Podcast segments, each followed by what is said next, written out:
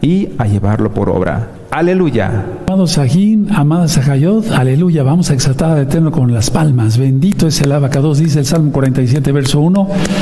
Batí las palmas a Yahweh, bendito es el abacados. Bienvenidos, bienvenidos, amados Sajín. Soy su servidor, doctor Javier Palacios Celorio, roe pastor de la Congregación Gozo y Paz en Tehuacán, Puebla, México. Pueden tomar asiento, por favor. Los avisos los están dando los amados ancianos y en breve ya también volverá el amado Roe Luis. Bueno, eh, yo he dicho que, tomen asiento, yo he dicho que eh, eh, oro por todos los hermanos y hermanas que se consagran.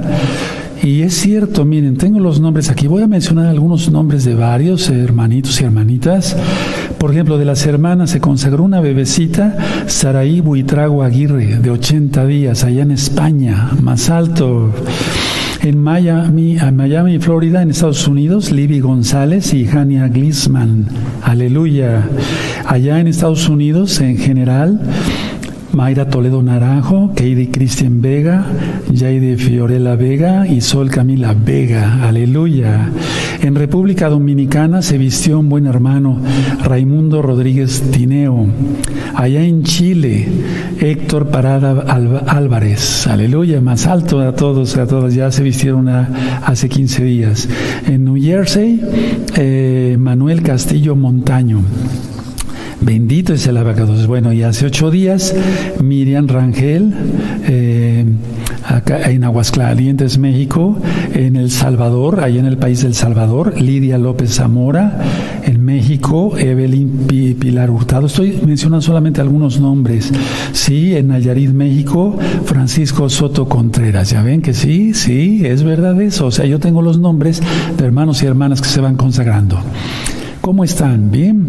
Espero que muy bien. Yo sigo orando fuertemente por todos todos los días. Inclusive les puedo decir algo día y noche, porque en la noche me despierta el Eterno y empiezo a orar, a orar, a orar, a orar por todos. Ya tal vez no por nombre, no voy a ser mentiroso, porque somos ya miles de miles de miles. Pero sí, eh, pues el Eterno conoce hasta cuántos cabellitos tienes en tu cabeza, ¿sí? Y bueno, nos estamos preparando ya porque no falta nada para las fiestas. Prácticamente en ocho días ya estamos en las fiestas. Aleluya, de este domingo en ocho. John. Repasen los temas de Yonteruá, como les han dicho los amados ancianos Marcos y Pepe Toño, eh, y el tema de Yom Kippur, el tema, los temas de Sukkot, pero este Sukkot va a ser diferente, vamos a tener la participación de los ancianos de esta congregación Gozo y Paz, nos vamos a gozar, sí, entre todos, les agradezco mucho Roín su ayuda eh, de haber mandado los temas, aleluya, bueno, pues vamos a gozarnos el día de hoy, vamos a, a ver Apocalipsis. Ahorita les voy a explicar varias cosas. Es un tema muy profundo, muy extenso. Vamos a hacer una tefila. Baruch atah Adonai Yahweh Sebaod, Beshen Yahshua Mashiach. Háblanos, prometo, bendito Padre eterno. Tómame, prometo, bendito Bajacodes, toma mi boca, toma mis manos, toma mis pies, tómame todo. Seas tú quien ministre, no sea el hombre. En el nombre de Don Yahshua Mashiach, Omen, Beomen. Tomen asiento, esta es la congregación Gozo y Paz en Tehuacán, Puebla, México. No hacemos negocio con la palabra del Eterno. Todo el material es gratuito, como ya lo mencionaron los amados ancianos. Bueno, tomen asiento, vamos a iniciar este estudio porque es muy importante. Miren, bendito es el nombre de Yahweh. Antes de iniciar este tema como tal, quiero comentarles algo. Hay que seguir trabajando por la obra del Eterno de una o de otra manera. Miren, esas son unas tarjetas de Shalom 132. Se entregan así, ¿verdad? Sí, pero miren lo maravilloso, a ver si yo, yo les sé estas cosas. Es una memoria, miren. Es una memoria, aleluya. Ajot, que el Eterno te devuelva al ciento por uno. No menciona el nombre del Ajot para que no pierda la bendición. Miren qué hermoso, o sea, la idea estuvo excelente, aleluya. De que hay talento, hay talento en gozo y paz local y mundial, gracias al Eterno. Y luego también les quería mostrar este cintito, digamos, pues, pues no sé, para unas llaves, no sé, etcétera, pero tiene Shalom 132, creo que ahí estoy correcto, sí, Shalom 132. Miren qué bonitos están. Esta es una manera más de trabajar, sigamos haciéndolo todos. Bendito es el abacados. Bueno, amados aguinis, inicio el tema. De Apocalipsis, un repaso, porque el tema de Apocalipsis ya está en el canal de YouTube, Shalom 132 en varios videos.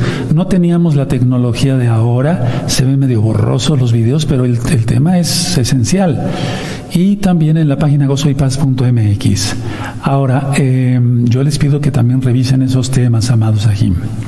Bueno, el 26 de septiembre, eh, precisamente en el día de John Teruá, porque John Teruá va a ser del 25 al 26 de septiembre, ¿ya?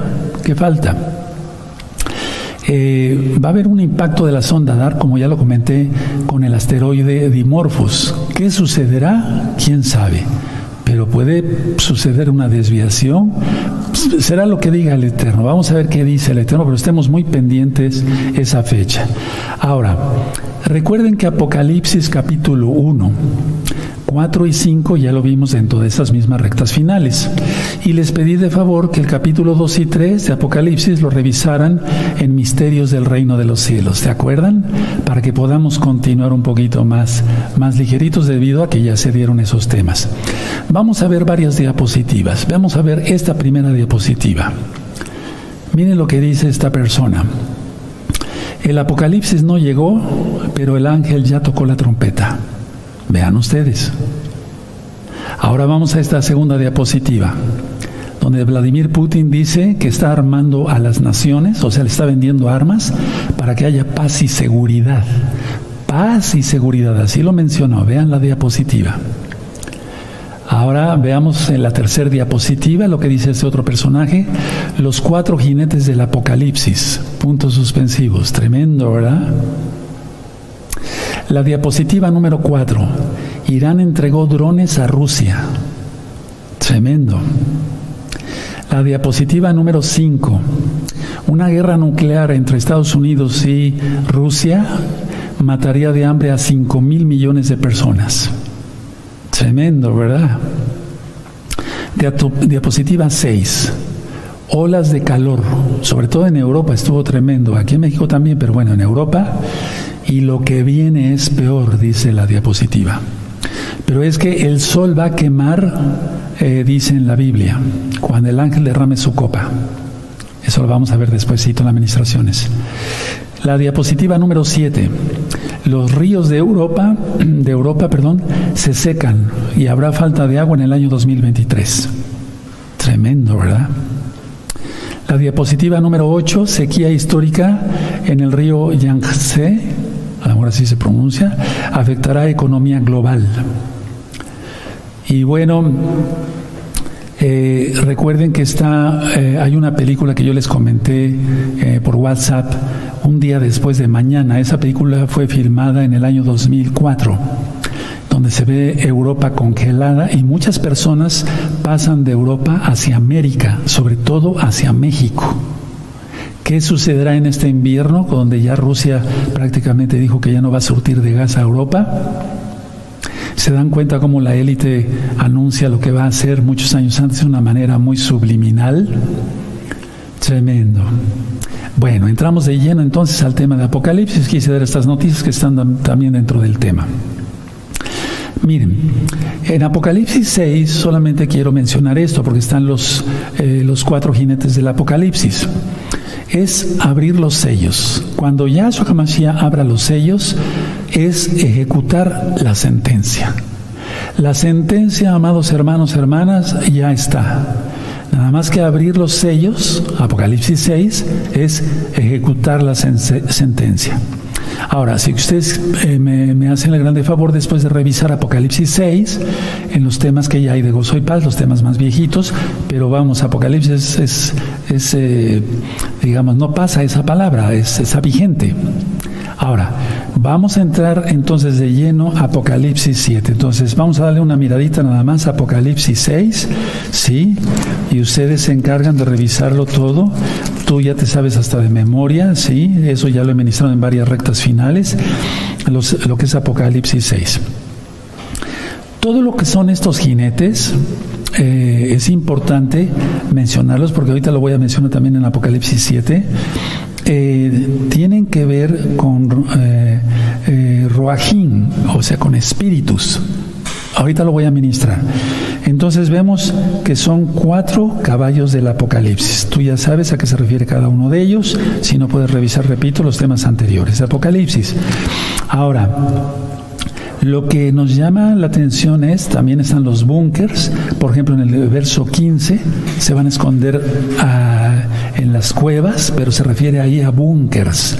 ¿Se acuerdan que hace mucho tiempo pasamos aquí en, Gozo y Paz local de Tehuacán, Puebla, México, unos videos de los búnkers gigantes que tienen ya en Estados Unidos y en todo el mundo para resguardarse de la ira de Dios?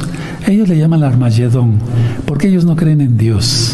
Hoy ellos si creen, de todas maneras algún día dirán, eh, escóndanos de, la ira del Cordero, ¿sí? Bueno, entonces vemos aquí en Apocalipsis 6 los cuatro. Ahora, si nosotros vemos Apocalipsis 6 y Apocalipsis 7, están muy ligados. Miren cómo dice Apocalipsis 7, verso 1. Después de esto vi cuatro ángeles en pie sobre los cuatro ángulos de la tierra que tenían los cuatro vientos, Roahim, vientos, espíritus, soplos. ¿sí? Por eso decimos Ruajacodes, el soplo del Altísimo. Vientos de la tierra, para que no soplase viento alguno sobre la tierra, ni sobre el mar, ni sobre ningún árbol. Ahora, si quieren anotar esto, vientos significa la fuerza destructiva de Yahweh por juicio, o para juicio más bien. La fuerza destructiva de Yahweh para juicio. Esos son los vientos. Ahora, quiero que pongan una hojita ahí. Voy a poner una hojita. Estos colores a mí me sirven mucho porque remarcan mucho. Vamos a ir a, Oseas, perdón, vamos a Oseas, vamos a ver varias citas bíblicas, estén bien atentos, amados. Si no son muy diestros, diestros para la Biblia, después eh, vayan anotando las citas. Oseas capítulo 13, verso 5. ¿Sí? ¿De acuerdo? Oseas, capítulo 13, verso 15, perdónenme, verso 15. Sí. Algún día ya también hablé sobre los vientos, el viento que viene del norte, del sur, del este, del oeste, ¿sí? Pero en este caso, en esta Biblia yo no lo tengo subrayado, vamos a subrayar el verso 15. Dice, aunque él fructifique entre los hermanos, vendrá el solano viento de Yahweh. Se levantará desde el desierto y se secará su manantial y se agotará su fuente. Él saqueará el tesoro de todas sus preciosas alhajas.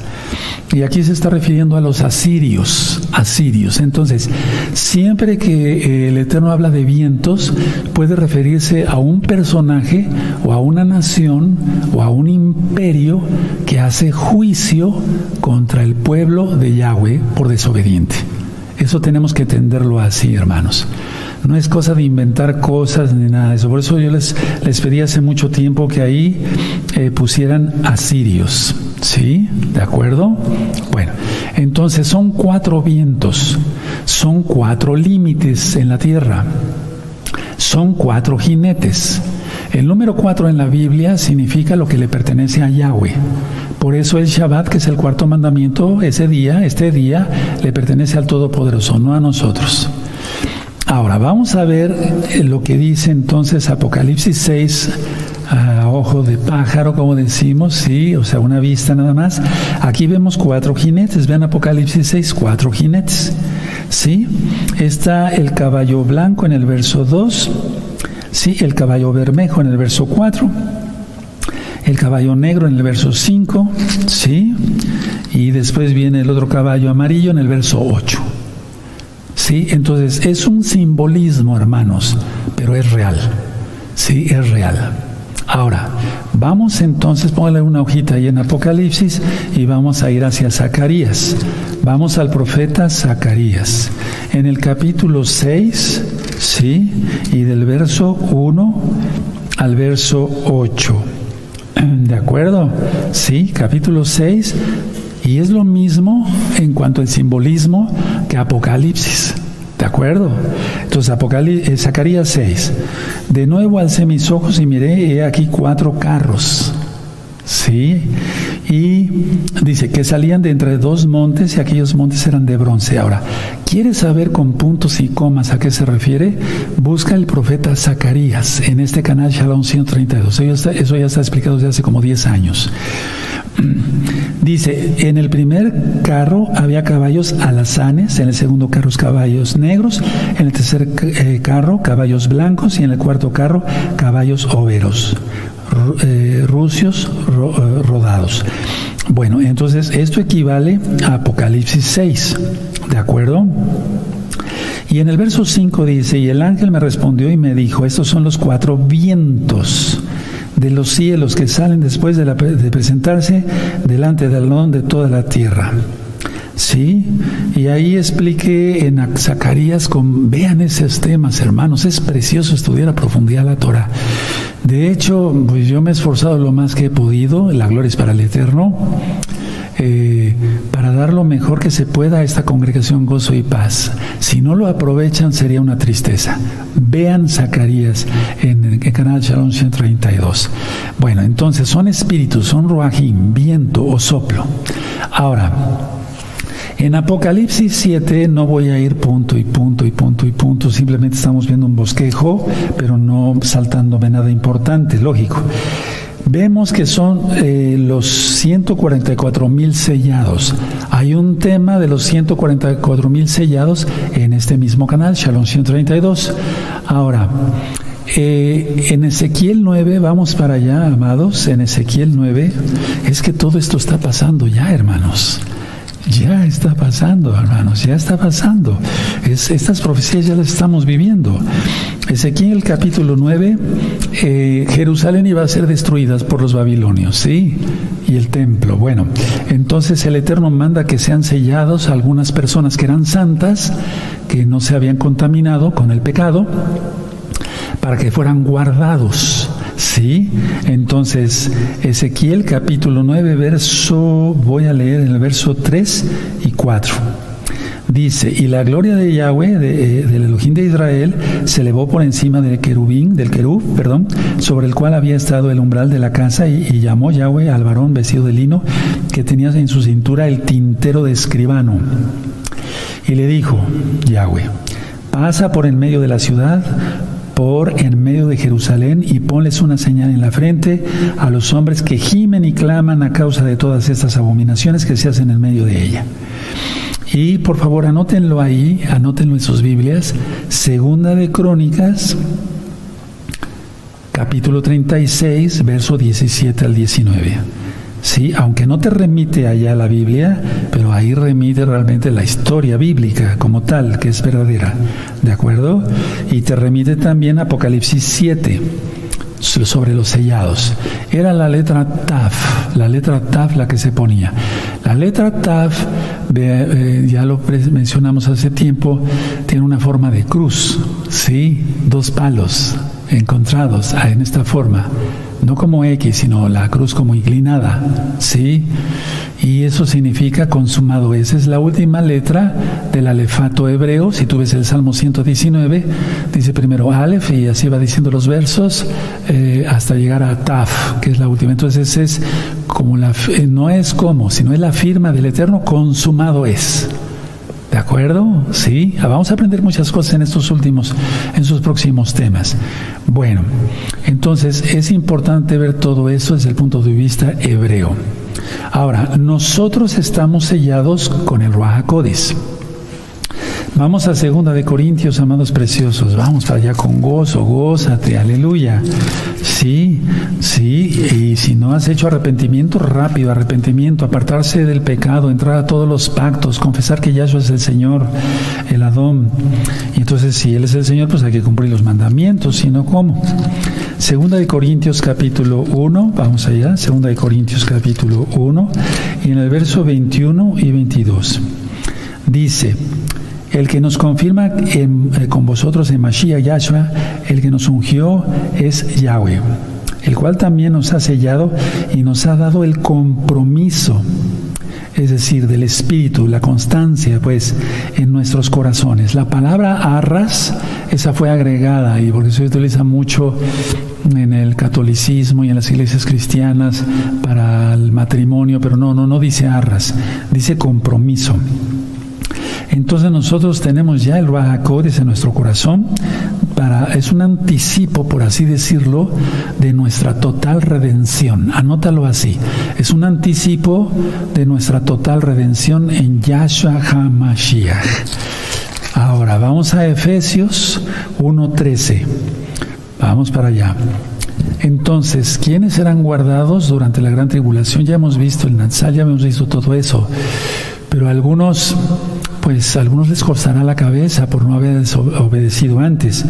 Efesios 1.13 dice, en él también vosotros habiendo oído la palabra de verdad, ¿cuál? La Torah de Yahshua HaMashiach el Evangelio, la besora, las nuevas nuevas de salvación, y habiendo creído en él, fuiste sellados con el Espíritu, el Rahacodes, de la promesa. Se dan cuenta, es una promesa, no son arras, ¿sí?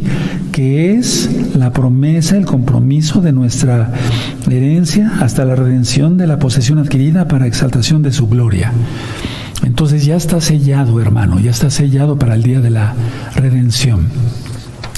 Por eso, atención, el Espíritu, el Ruach manda decir esto. Es muy importante arrepentirse y apartarse de los pecados antes de que se abran los sellos. Eso ya lo ministra, lo ministre. ¿Qué significa de ser sellado? Quiere decir que obedecemos a la palabra del Todopoderoso y puedes ahí anotar la cita de Hebreos 5.9. Ahora, ser sellado en el Espíritu, en el Ruach quiere decir que le pertenecemos a Yahshua a nadie más, no le pertenecemos al diablo, aleluya, le pertenecemos a Yahshua. Entonces vamos por favor a buscar segunda de Timoteo, vamos a ver varias citas, tengan listas sus, sus, apuntes, sus buenos marcadores, sí, aleluya, y nos vamos a gozar. Segunda de Timoteo, capítulo 2, verso 19. Sí, búsquenlo. Segunda de Timoteo 2, verso 19. Dice, pero el fundamento de Yahweh está firme teniendo este sello. Es muy importante esto, hermanos, más importante de lo que tú te imaginas. Conoce el Adón a los que son suyos. Muy importante ser posesión de Yahshua antes que se desaten los sellos, hermanos. Y apártate de iniquidad todo aquel que invocar el nombre de Yahshua. Tú crees, y lo vuelvo a repetir y con toda autoridad, tú crees que va a sellar a alguien y que invoque su nombre, que le ame y lo aplaste? No, claro que no. Eso ya lo he ministrado. Entonces, rápido, hermanos.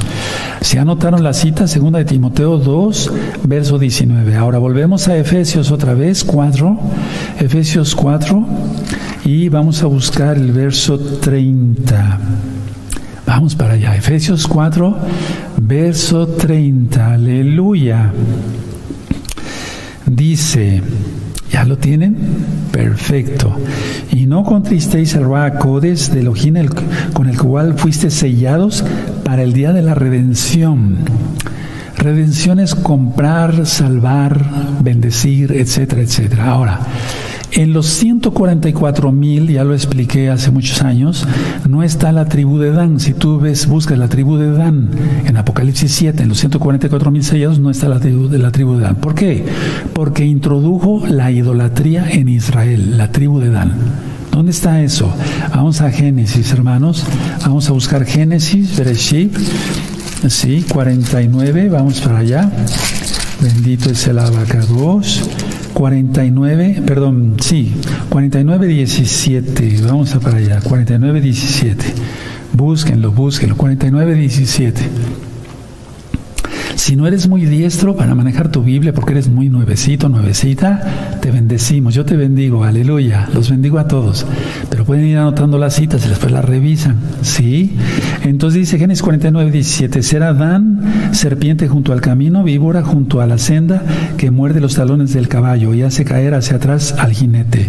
Es decir, es piedra de tropiezo. Y eso fue la tribu de Dan. Ahora vamos al libro de los jueces, por favor. Vamos al libro de los jueces jueces en el capítulo 18, jueces 18, y en el verso 30, ¿sí? Y entonces siempre estuvieron con la idolatría los hijos de Dan, desgraciadamente. Entonces tienen jueces 18, verso 30, y los hijos de Dan levantaron para sí la imagen de Talla. Y Jonathan, hijo de Gerson, hijo de Moisés, Él y sus hijos fueron Juanín en la tribu de Dan hasta el día del cautiverio, de la tierra. Voy a leer el 31. Así tuvieron eh, levantada entre ellos la imagen de talla que Micaía había hecho todo el tiempo que la casa de Elohim estuvo en Shiloh. Eso ya lo ministré eh, hace tiempo, aunque no está ministrado el libro de jueces. No quiero entrar en la polémica sobre los hijos de Moshe, pero ciertamente la tribu de Dan, piedra de tropiezo. Ahora, mucha atención. En a pesar de que el Eterno dice no, no sello para protección a los hijos de Dan, el Eterno es tan bueno, tan bueno, que vamos a ver en Ezequiel, vamos para allá por favor, amados aquí, vamos a buscar Ezequiel 48. Vamos a ver hasta dónde podemos eh, avanzar el día de hoy, amados. Sí, en Ezequiel 48, eh, si tú ves eh, la tribu, aunque no están sellados, el Eterno es bueno, tiene mucha compasión, misericordia, rajem. Entonces la tribu de Dan es la primera tribu que aparece para el milenio. Fíjense nada más qué hermosura. No abusemos de la bondad del Eterno. Dice aquí el 48.1 de Ezequiel. Estos son los nombres de las tribus desde el extremo norte por la vía de Etlom, viniendo a Hamad, Hazar eh, Enan, en los confines de Damasco, al norte de hacia Hamad. Tendrá Dan una parte. Ahí está. ¿Te das cuenta? Es el primero en ser repartido ahí, desde el lado oriental hasta el occidental, junto a la frontera de Dan, y ahí sigue ministrando el profeta, inspirado por el Ruach Aleluya. Ahora, la tribu de Efraín está dentro de José, de Yosef, pero no está mencionada también en los 144 mil. ¿Por qué? Vamos a ver Oseas ¿Sí? Entonces, hermanos, miren, yo diría esto. Busquen Oseas 4, 17. Eh, ya bastante ofendieron nuestros antepasados, no los juzgamos, eh, al Eterno. Nosotros antes de arrepentirnos, y aquel que se ha arrepentido de veras, ya lo ofendimos bastante. ¿Para qué airarlo? Porque bastante ya lo ofendimos, tanto nosotros como nuestras generaciones anteriores, ya, ya. Ya, entonces volvernos verdaderamente santos, apartados, porque si no, entonces se lamentarían las personas por la eternidad. Oseas 4:17 dice, Efraín es dado a ídolos, dejado, déjalo. Nada más con eso. Sí, bueno, entonces cuidado, porque tú no sabes si vienes de la tribu de Dan, tú no sabes si vienes de la tribu de Efraín, etcétera, etcétera, aunque está dentro de la tribu de José aquí, pero vamos a hablar de Adán nada más. Entonces, ¿para qué agregarle más ira al momento de la ira? Mejor arrepentirse de veras. Ahora, en Apocalipsis 7 vimos sobre una multitud eh, con ropas blancas, que son los vestidos para el sacerdocio, la que una, ¿verdad? Ya lo ministré eso, que la novia es Israel, etcétera. Todo eso ya quedó ministrado. No quiero eh, repetir para no eh, marcar más tiempo. Ahora, se consigue la salvación. Yahshua nos la da. Anótalo. Deja la mentalidad de que si rezas mucho, oras mucho y haces muchas limosnas, te vas a salvar más. No, o te vas a salvar. No es así. No se consigue la salvación. Yahshua Hamashiach nos las da. Nos da esa salvación y entonces nosotros tenemos que ser obedientes. Ahora, no todos serán mártires. No todos serán mártires. Y vemos que ellos lavaron, en Apocalipsis 7, eso ya está ministrado en los temas pasados también en el Alzal, ellos lavaron sus ropas en la sangre del cordero. No dice que lavaron eh, sus ropas por su sufrimiento o por sus lágrimas o por su mucho llorar, etcétera, etcétera. No. Dice que lavaron sus ropas en la sangre del cordero. ¿Qué es eso? Aceptar a Yahshua realmente como Señor y Salvador. Salvador es, y entonces Señor, someterse al señorío de Yahshua. Bueno, Vamos a ir a esta cita, me gustaría llevarlos a esta cita que hemos ministrado mucho desde el tema de liberación, del ayuno y demás. Isaías eh, capítulo 1 y de arrepentirse totalmente, más en estos 40 días que estamos viviendo de Teshuvah. Isaías 1.18, muy leída ya por todos esta, esta cita. Venid luego, dice Yahweh, y estemos a cuenta, si vuestros pecados fuesen como lana, la, como la grana, perdón, como la nieve serán emblanquecidos, si fueran rojos como el carmesí, vendrán a ser como blanca lana. Atención, atención, arrepentirse.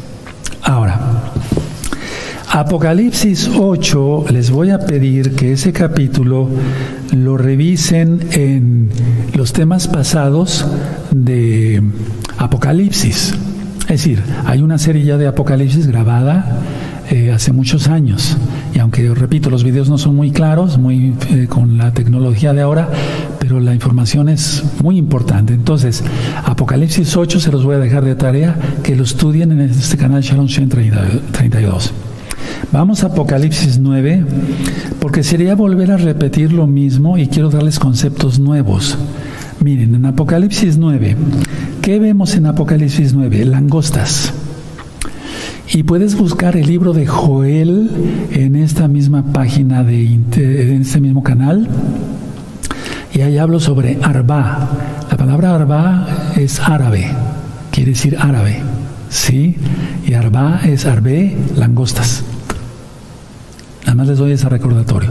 Ahora, las langostas que aparecen aquí en Apocalipsis 9 Anótalo tal cual. Ya vamos a ir quitando ya muchas cosas. No quitando, sino más bien les quiero hablar un poquito más claro. Antes no lo pude hacer porque la Keilah todavía iba en crecimiento, etcétera, pero ahora ya está más madura.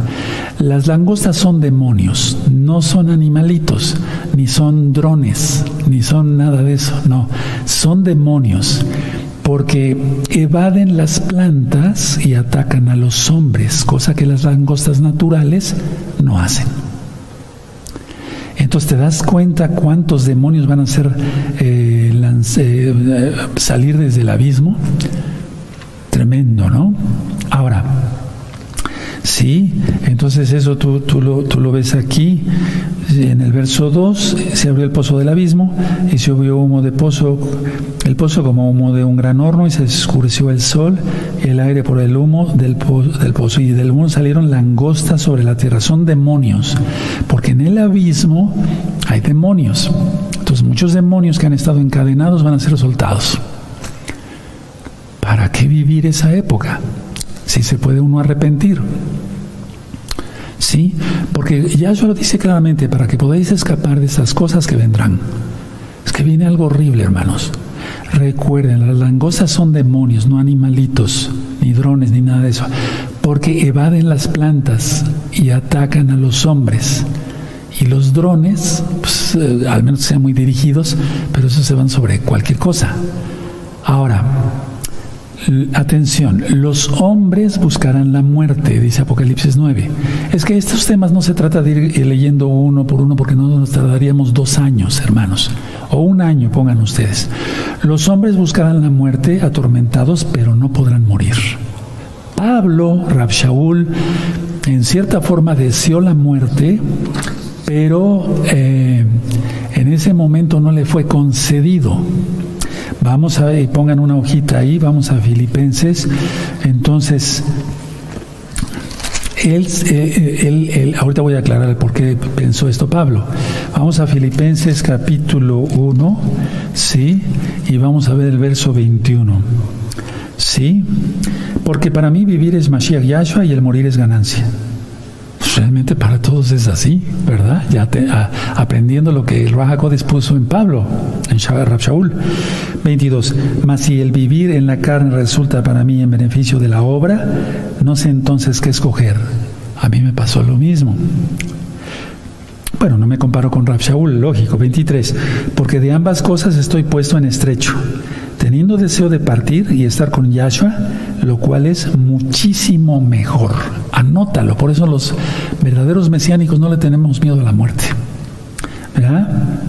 24, pero quedar en la carne es más necesario por causa de vosotros. Entonces el Eterno me presta la vida, la gloria es para Yahweh, Yahshua Mashiach, porque él sabía que se iba a necesitar todo este alimento todavía.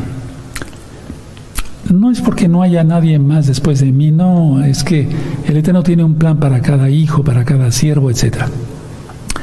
La gran diferencia de Pablo es que los eh, Pablo deseaba morir, pero dice, bueno, si es necesario por la hora, me quedo. O sea, no sé, no es que lo decidiré a él, pero para él era mejor morir. Ciertamente dice es muchísimo mejor. La diferencia entre Pablo y los atormentados es eso, que Pablo era salvo y los atormentados no. Por eso dice que no quieren morir. Ahora, atención. Pero ¿por qué llamarle langostas y no demonios como tal en la Biblia? ¿Por qué la Biblia dice langostas y no dice claramente demonios? La respuesta es porque las langostas, en un sentido simbólico y literal, son agentes del juicio de Yahweh. Tanto las langostas como en la época de los, de, sí, de los Israel, de los hijos de Israel en Egipto, ellos no, no, tuvieron problema en la tierra de Gosén. Pero ¿se acuerdan de la plaga de langostas? A ver, vamos para allá. Éxodo 10, vamos para allá. Vamos rápido, con gozo, con ánimo. Aleluya. Date dos cachetadas y te estás como durmiendo, como que no pones atención. No, no, no, no. Éxodo 10, verso 4. Éxodo 10, verso 4. No voy a leer todo, el verso 4 nada más, y si alguno rehusas, déjalo ir. Y aquí que mañana, yo traeré sobre tu territorio la langosta. Se repite en el verso 12, entonces Yahweh dijo a Moshe, extiende tu mano sobre la tierra de Egipto para traer la langosta. Sí, sí, en el verso 14, saquen por favor, me lo aprendes tantito aquí. Dice el verso 14, y subió la langosta. Sí, tremendo, ¿verdad? Entonces, aleluya, bendito es el abacados, el Eterno es bueno. Ahora vamos a Deuteronomio, donde están las bendiciones y las maldiciones. Deuteronomio de toda Gaba. Deuteronomio 28, en el verso 38. ¿Sí? Búsquenlo, eso. El hecho de que yo me vaya así rapidito también a ti te va a hacer que estás nuevecito. Ir quiero echarle ganas para aprender más y buscar rápido en la Biblia, ya ver este libro está cerca de este, etcétera, etcétera. Sí, bueno. Deuteronomio 28, 38, sacarás mucha semilla eh, al campo y recogerás poco, porque la langosta lo consumirá. Está hablando de maldición. Las langostas son, eh, son, perdón, son agentes del juicio de Yahweh, pero en Apocalipsis 9 son literalmente así demonios. Ahora vamos a Primera de Reyes, por favor. En el capítulo 8, Primera de Reyes 8. Primera de Reyes 8, vamos para allá. Bendito sea tu nombre, Abacados. Y vamos a buscar el verso, mm, ahorita les digo, 37.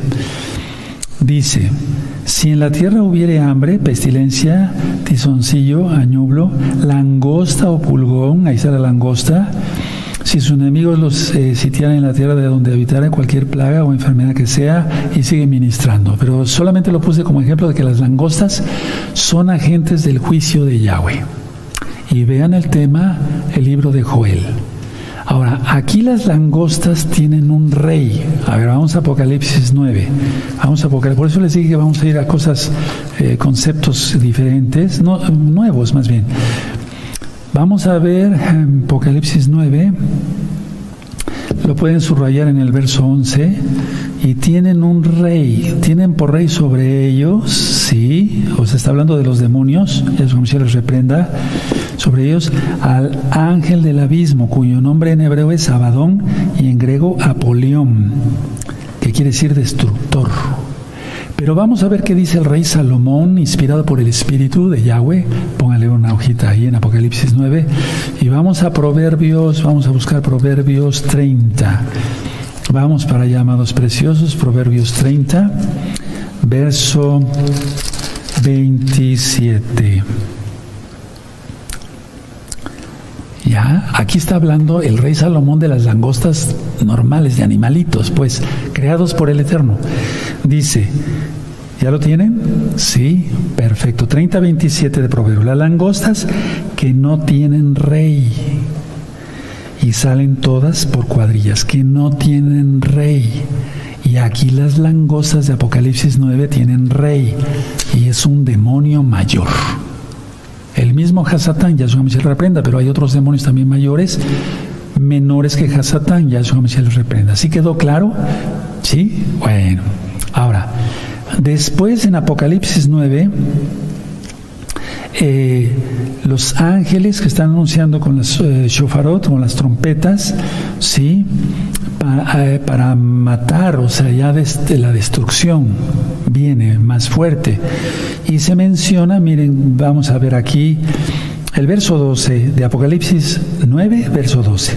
El primer ay pasó y aquí vienen aún dos ayes después de esto. ¿Sí? Pero quiero llevarlos al 14, diciendo al sexto ángel, que tenía la trompeta de shofar, desata, desata los cuatro ángeles que están atados junto al gran río Éufrates. Son demoniazos esos.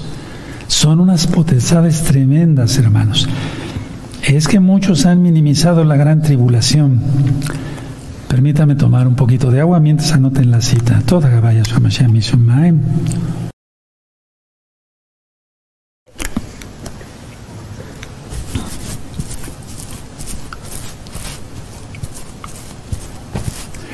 Sí. ¿Ya lo vieron? ¿De acuerdo? Entonces, el río Éufrates ocupa un lugar muy importante en la historia bíblica. Sí, y ahorita vamos a ver varias cosas. Río Éufrates, Babilonia, Babel, confusión, en la frontera de la tierra prometida por Elohim a Israel en la frontera de la tierra prometida por Elohim a Israel. A ver, vamos a ver eso en Génesis 15, ¿de acuerdo? Vamos a ver Bereshit 15. ¿Sí quedó claro que las langostas de Apocalipsis 9 son demonios y que tienen un rey? ¿Y las langostas naturales no tienen rey? Sí, bueno. Si no, revísenlo después, amados. Génesis 15, vamos a ver Génesis 15, verso 17. ¿Sí? Bueno. Y sucedió que puesto el sol y ya oscurecido se veía un horno humeando y una antorcha de fuego que pasaba por entre los animales divididos. En aquel día hizo Yahweh un pacto con Abraham, diciendo, a tu descendencia daré esta tierra desde el río de Egipto hasta el río grande, el río Éufrates. Y en lo demás ya no lo vamos a leer, ya está ministrado en las parashot. ¿De acuerdo? Por eso hay que ver las parashot todos los sábados en Shabbat a las 10 de la mañana. Ahora, muy, muy listos, hermanos. Mucho, muy listos. Mucho, muy, yo sé que lo son. Ajin Hamudim, se dice en hebreo. El río Éufrates y toda esta zona que acabamos de leer está asociado al primer pecado, anótalo. Entonces ponle Génesis 2, verso 10 al 14, el pecado de Adán y Eva. Toda esa zona está asociado, en este caso, al primer pecado. Génesis 2, verso 10 al 14. Adán y Eva. 2. Está asociado al primer asesinato. Génesis 4, verso 16. Caín y Abel. ¿Se acuerdan? O Jebel. Sí. Número 3. Toda esa zona está asociado a la primera revuelta organizada contra Yahweh. La primera revuelta de humanos organizada contra Yahweh. Génesis 11, Bereshit 11, verso 1 al 9, la torre de Babel. ¿Te das cuenta? Ahí, ahí, hermanos, ahí hay cantidad de potestades grandes, no pequeñas, demoníacas. Igual como en Los Ángeles, California, con tanta pornografía y droga. Entonces, sí, son zonas muy especiales, por eso por ahí van a pasar los ejércitos para invadir Israel. Cuatro, esa zona, en esa zona se llevó la primera guerra, por así decirlo, de confederaciones los cuatro reyes contra Sodoma. Aquí no vamos a ver si Sodoma era, eh, que era mala, ¿no? Pues no, no, buena, pues, pero, pero fue una primera eh, guerra. Génesis 14, verso 1.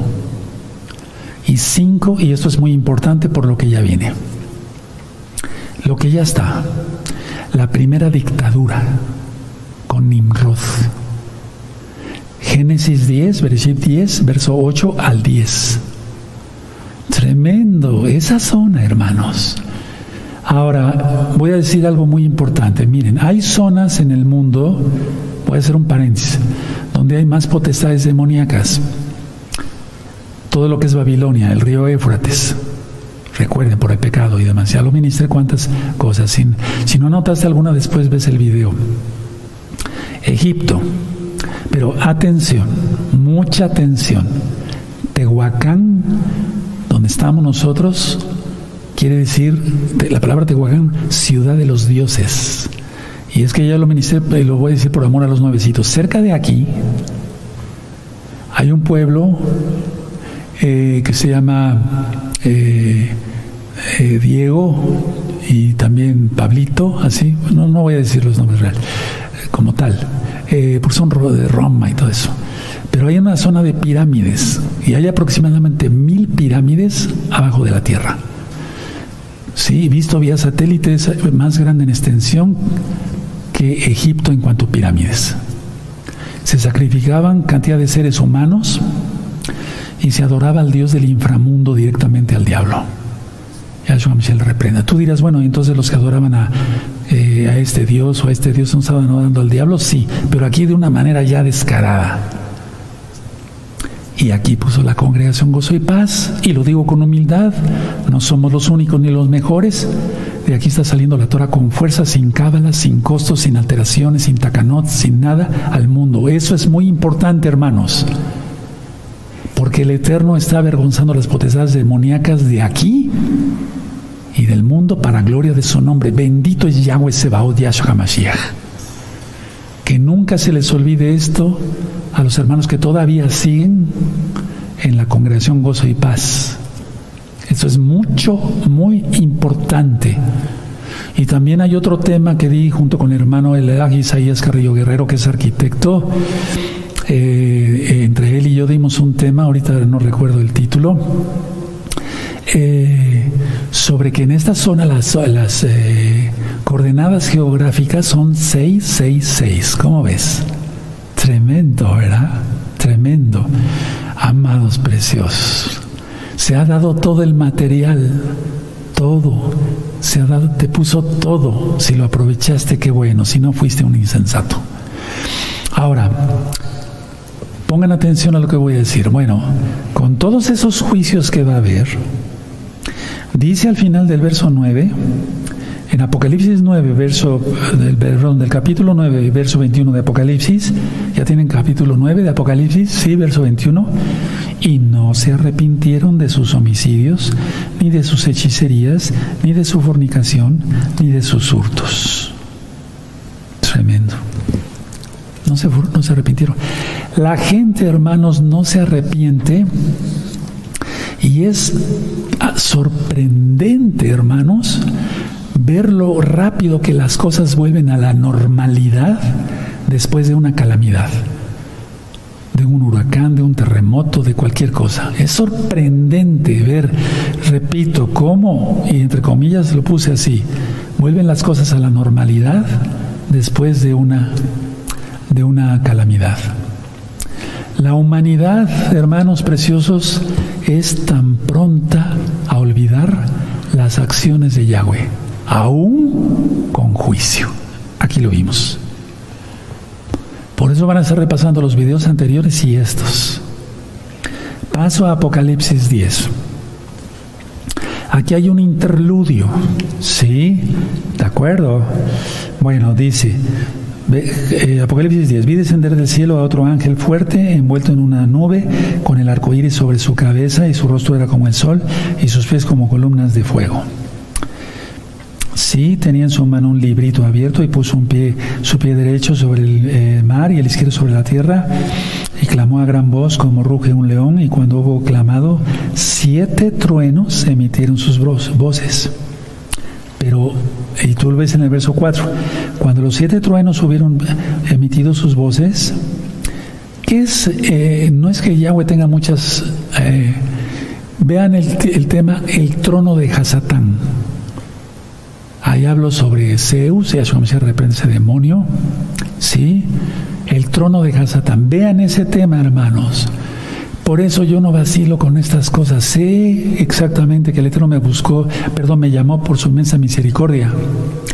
Y sé que tengo un gran compromiso con Yahweh y con ustedes. Bueno, entonces los truenos son la palabra de Yahweh, es su voz. ¿Sí?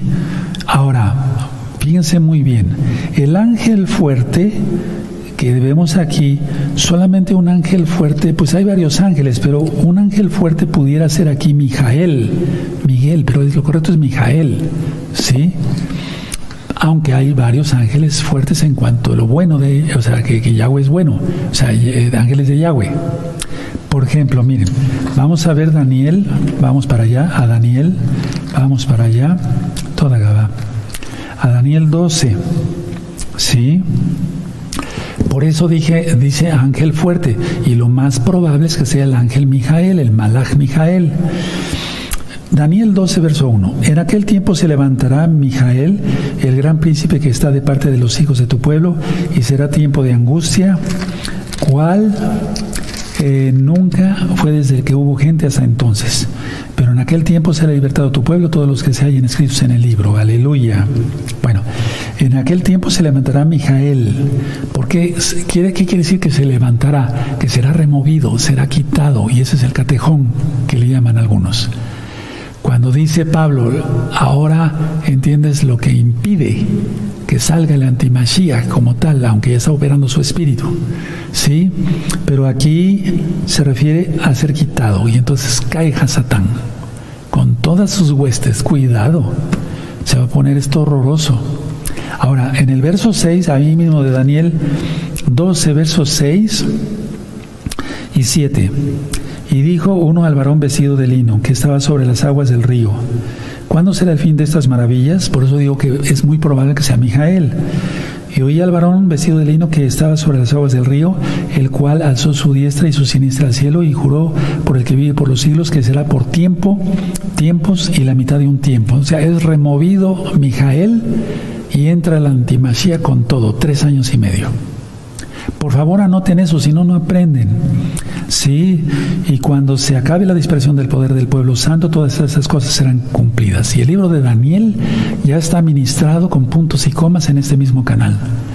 Sí, si no lo han aprovechado, bueno, pues ¿qué puedo a hacer? Ahora, dice aquí que siete truenos en Apocalipsis 10. Ahora vamos al Salmo, por favor, al Salmo ¿Estás aprendiendo cosas nuevas? Sí, aleluya. Salmo 29. Al amor ya te sabías tú muchas cosas y qué bueno. Salmo 29, verso 3, sí, al 9. Salmo 29, verso 3 al 9. Voz de Yahweh, subrayen donde dice voz de Yahweh. Sobre las aguas truena el, el, truena el de gloria, Yahweh sobre muchas aguas. No voy a leer todo, ustedes lo van a leer después, pero en el 4 dice voz de Yahweh, 5 voz de Yahweh, 7 voz de Yahweh, 8 voz de Yahweh, 9 voz de Yahweh. ¿Sí? Sí, de acuerdo, aunque aquí son 6, pero se refiere, ¿cómo te podía explicar? No que tenga muchas voces, sino que Él lanza su palabra a través de muchos medios. Es una manera simbólica de parte mía de explicarlo. Siete truenos, voz de Yahweh. Ahora, aquí en Apocalipsis 10, como no escribió Juan, porque se le ordenó que no escribiera, entonces eh, muchas cosas no sabemos. Es decir, que no todo ha sido revelado. Si lo que está revelado vemos que va a ser terrible, cuanto más lo que no está revelado. ¿Qué quiere decir que no se le permitió escribir? Es un misterio. Ahora nadie podía saber a menos que le sea revelado. Atención, un misterio no se sabe por intuición, por lo que yo piense. No, debe ser revelado. Por eso son los dones de Ruajacodes.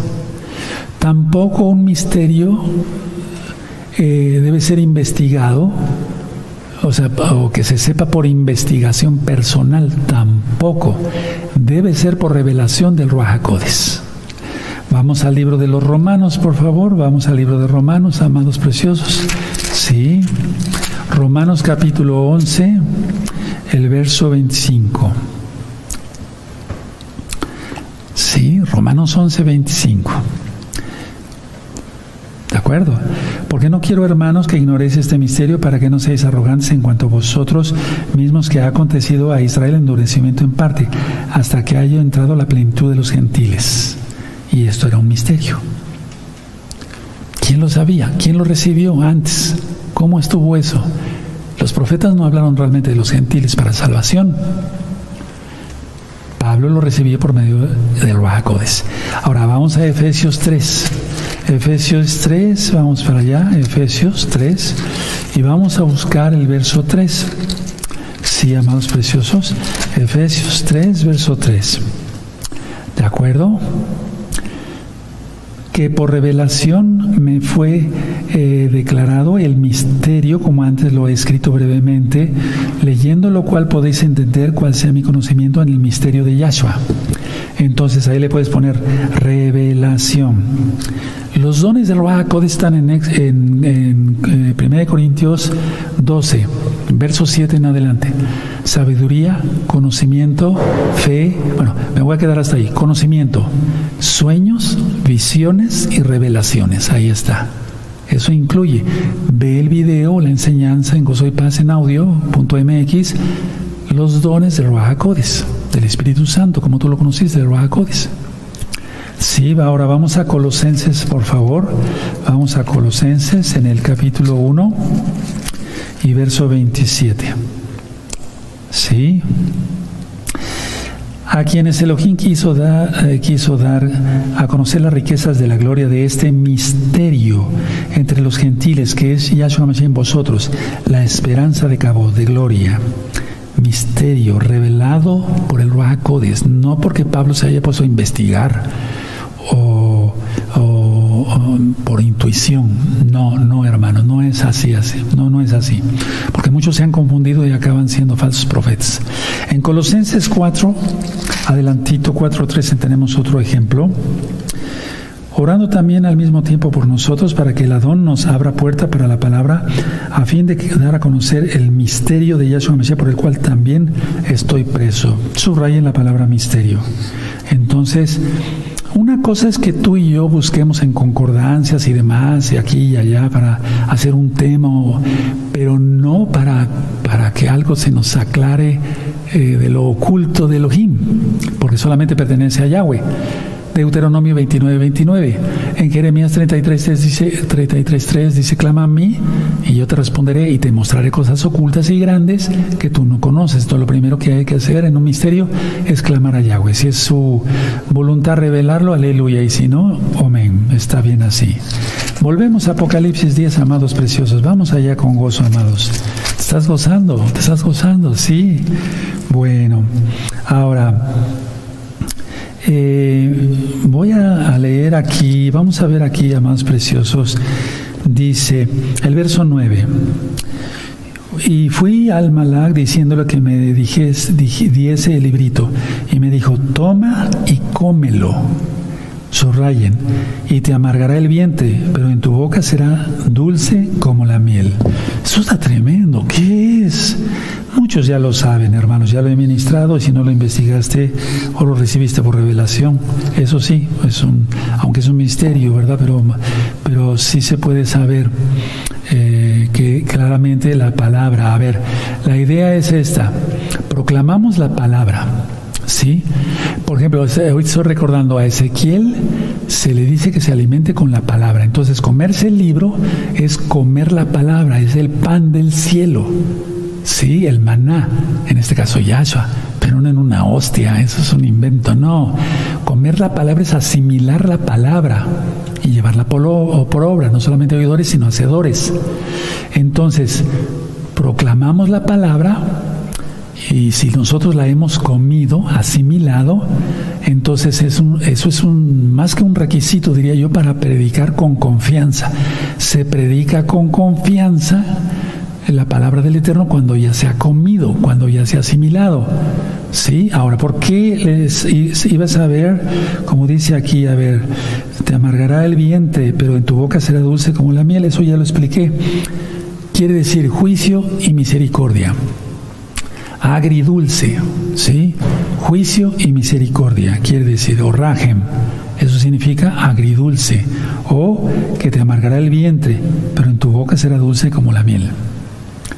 Sí, entonces aprendemos la palabra. Hoy estamos estudiando todo esto que va a suceder y en breve. Pero cuando suceda, hermanos, uff, terrible, ¿no? Ahora póngale una hojita ahí. Entonces les decía yo que recordé Ezequiel. Vamos para Ezequiel en capítulo 3, por favor, amados. Ezequiel 3, bendito sea Yahshua Mashiach. Vamos para Ezequiel 3 y vamos a ver el verso 1 al 3. ¿Ya tienen Ezequiel 3? ¿Sí? Verso 1 al 3.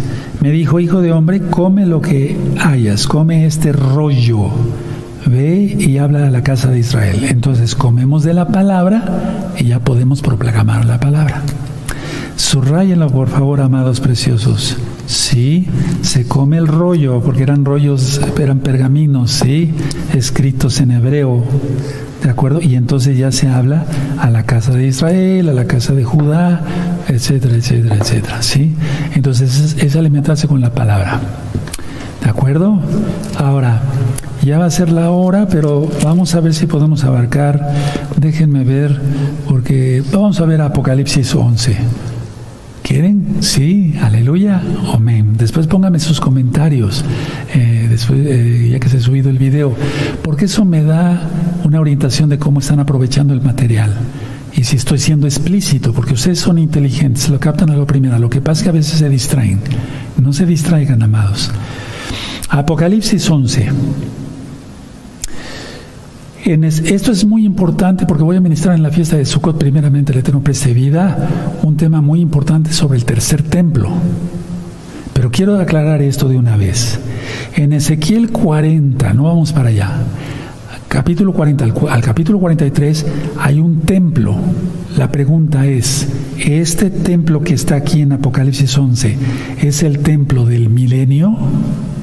Porque dice aquí el Apocalipsis 11. Entonces me fue dada una vara, una caña, perdón, semejante a una vara de medir, y me dijo, levántate y mide el templo de Yahweh y el altar y a los que adoran en él. ¿Será el templo, aunque dice el altar de Yahweh? Les voy a explicar, la tierra es de Yahweh. ¿Qué se está haciendo aquí? Pura porquería. Perdónenme la expresión, ustedes merecen todo mi respeto por esta tierra apesta pecado.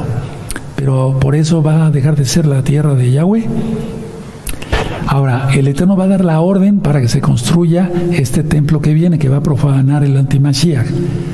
¿Es de Yahweh o del antimashiach? Es de Yahweh. Todo, mi vida, tu vida, todo le pertenece a Yahweh. Nuestra alma, todo. Bien para salvos o bien los que se van a perder por no querer obedecer al Eterno. Entonces, este tercer, ese templo, perdón, que entre comillas será el tercero, eh, la pregunta es, ¿es el templo? No. Este templo de Apocalipsis 11 es antes del templo del milenio. Porque este templo que se va a construir va a ser destruido por Yahshua Mashiach cuando Él venga. El Eterno no se va a sentar donde se siente Satanás, ¿verdad? No, va a ser destruido, va a ser quemado, no va a quedar ni átomo, ni molécula, nada. Entonces vamos a recordar segunda de Tesalonicenses, vamos para allá, amados preciosos, vale la pena abarcar ahorita más. Sí, aleluya. Segunda de Tesalonicenses, capítulo 2. Esto ya lo ministré bastante. Sí, verso 3 y 4. Nadie os engañe en ninguna manera porque no vendrá sin que antes venga la apostasía y se manifieste, manifieste el hombre de pecado, el hijo de perdición. Y aquí está, miren el cual se opone y se levanta contra todo lo que se llama Elohim o es objeto de culto, tanto que se sienta en el templo de Elohim como Elohim, haciéndose pasar por Elohim. Pero no es el, es el templo de Yahweh, porque todo le pertenece a la lámpara, le pertenece a Yahweh, todo le pertenece a Yahweh. Si esta tierra va a ser desatomizada después del milenio, y es algo de lo que vamos a estudiar en estos temas. Ahora, en segunda, eh, a ver, Permítame ver, vamos a Daniel, vamos al libro de Daniel para completar este estudio así. El libro de Daniel, amados, 11, verso 31. Para los nuevecitos y un recordatorio para todos. Daniel 11, todo eso ya ahorita es historia. Cuando lo escribió Daniel era de lo que iba a venir. Sí, ahora, fíjense muy bien, o sea, Daniel no iba a, describir, a profetizar cosas que ya ocurrieron, no. Entonces, de Daniel, desde Daniel 11, verso 1 al 31, más bien diría yo hasta el 35, sí, es lo que ya ocurrió. Todo lo que tú ves en el verso 31, por ejemplo, el verso 31, y se levantarán de su par de tropas que profanarán el santuario y la fortaleza, quitarán el santuario, el continuo sacrificio y pondrán la abominación desoladora. Todo eso lo hizo Antíoco Epífanes, el griego con lisonjas, eh, eh, a los violadores del pacto, porque siempre va a haber gente traidora en el pueblo de Israel. Bueno, pero desde el verso 36, atención todos los nuevecitos, a lo que sigue, todos los versos hasta el 45, se refiere al antimashiach, que ya está por aparecer, que ya está operando su espíritu fuertemente. ¿De acuerdo? Sí. Bueno, en Mateo 24, ya lo estudiamos hace ocho días, en el verso 15 y 16, la abominación desoladora. Vamos para allá, si quieren tantito, sí, para que ustedes vayan. Entonces, la suma de tu palabra es la verdad.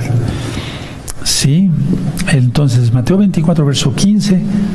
Por tanto, cuando vais en el lugar santo, K2, la abominación desoladora de que habló el profeta Daniel, es decir, la bestia va a poner su imagen, eso lo vamos a ver después, en ocho días primeramente el Eterno, en el lugar santo, donde está, por ejemplo, la, eh, la menorá, los panes de la provisión y el, incienso, porque el otro es el lugar santo, santo, Kadosh Kadoshim, ¿sí?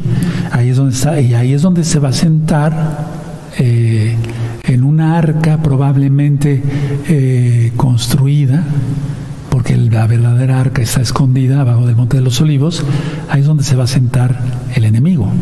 ¿Cómo se va a sentar ahí Yahshua? Por favor.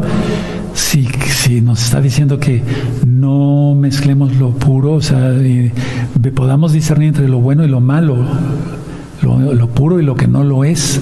¿Cómo se va a sentar él? Bendito es Yahshua Mashiach. Sus pies son santos. Él es santo, santo, santo. Kadosh, Kadosh, Kadosh.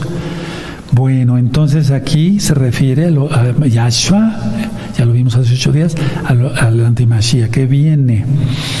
Porque ha habido muchos antimachía, eso está en la primera carta de Juan. Ahora, aquí en el 24-21 dice, porque habrá entonces, ya lo habíamos ministrado, gran tribulación, cual no la ha habido desde el principio del mundo hasta ahora, en él habrá. Es a lo que se refiere Daniel, capítulo 12, en los versos que vimos, y el tiempo medio tiempo, dos tiempos, medio tiempo, tres años y medio. Hermanos, no falta nada, aleluya, Yahshua viene pronto. Ahora, en Apocalipsis 11 están los dos testigos.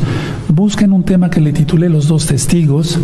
Busquen también Apocalipsis 11 de los temas pasados de Apocalipsis. No voy a hablar mucho de ellos. Sí, eso ya está ministrado. Ahora, ellos no pudieron ser muertos sino hasta el final de su ministerio. Es decir, atención lo que voy a explicar.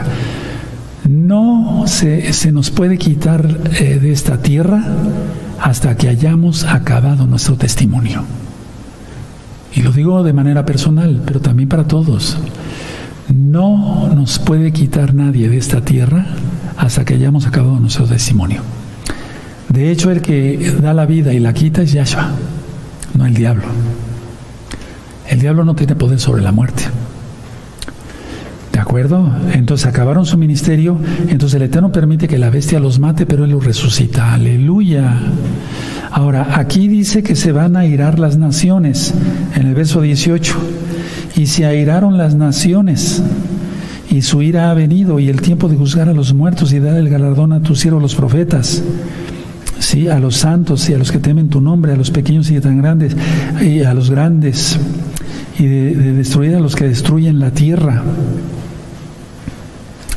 Pero llegó el tiempo de dar el galardón a los santos. Ya no quiero hablar más sobre el Natsal. Yo sé que hay hermanos que no creen en el Natsal, otros sí creen en el Natsal. Lo importante es que todos tengamos una vida santa. Pero yo le creo sí a las promesas del Eterno, por todo lo que ya expliqué. Entonces es cosa que se pongan a orar, doblen rodillas, vean los temas, sí, y es totalmente hebreo. Ahora, los dos testigos, bueno, nadie te va a poder remover de la tierra, ni a ti ni a mí, hasta que hayamos terminado este testimonio. Ahora, ¿por qué se airan las naciones? Porque el mundo quiere todo, menos a Yahshua. El mundo quiere todo, menos a Yahshua. Vamos por favor a Lucas 19, Lucas 19, amados, Lucas 19, verso 14. Lucas 19, verso 14. Dice así Lucas 19, verso 14, pero sus conciudadanos le aborrecían y enviaron tras él una embajada diciendo, no queremos que éste reine sobre nosotros. Tremendo. El mundo quiere todo, pero no quieren que reine Yahshua. Bueno, entonces lo que va a permitir el Eterno es que reine el diablo sobre sus vidas. Tremendo, ¿verdad? Ahora, el arca es el trono de Yahweh. Entonces vemos aquí como en Apocalipsis 11, aquí sí es una visión de la verdadera arca celestial, 19, de Apocalipsis 11.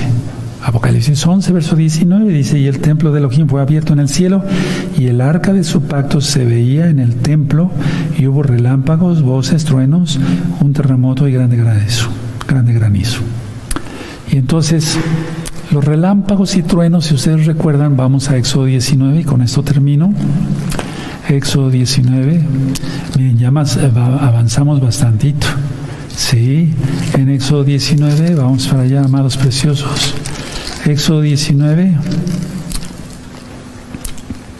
el verso 18. ¿Ya lo tienen? Todo el monte Sinaí humeaba porque Yahweh había descendido sobre él en el fuego, en el fuego y el humo subía como el humo de un horno y todo el mundo se estremecía en gran manera. Sí, y luego dice, el sonido de la bocina del shofar iba aumentando en extremo, Moshe hablaba y Elohim le respondía con voz tronante. Y esto lo expliqué bien claro en los primeros temas de misterios del reino de los cielos. Apocalipsis 12 lo veremos primeramente el Eterno en ocho días ya a dos días antes de la fiesta de Yom Teruah. Vean ustedes qué rápido se pasa el tiempo. ¿Aprendiste hoy? Pónmelo en los comentarios porque a mí me va a servir para ver si les estoy... Eh, eh, ¿Cómo voy a seguir este, alimentando el rebaño? Bueno, Yahshua es Yahshua a través mío y la gloria es para Él solamente. Levanten sus manitas para bendecirlo, les deseo lo mejor. Recuerden, los amo mucho y no están solos, aunque estamos salpicaditos en varios países pero el Eterno nos va a reunir y nos va a reunir pronto, más pronto de lo que te imaginas. Levanten sus manitas. Yahweh, Yahweh, Panabeleja Yahweh, Panabeleja Shalom. Que Yahweh te bendiga y te guarde, que Yahweh haga resplandecer su rostro sobre ti y tenga de ti compasión. Levante sobre ti su rostro y te dé Shalom, paz. En el nombre bendito de Yahshua Mashiach, Omen, Beomen, y yo les deseo Shabbat Shalom, Shabbat Shalom, Shabbat Shalom. Guardémonos todos en santidad y pasemos las fiestas y cada Shabbat, cada segundo que el Eterno nos mantiene en esta vida, con amor al Eterno y amor al prójimo, porque esa es la Torah y los profetas. Shalom Ahim, Leitraot. Aleluya, amados Ahim, bendito.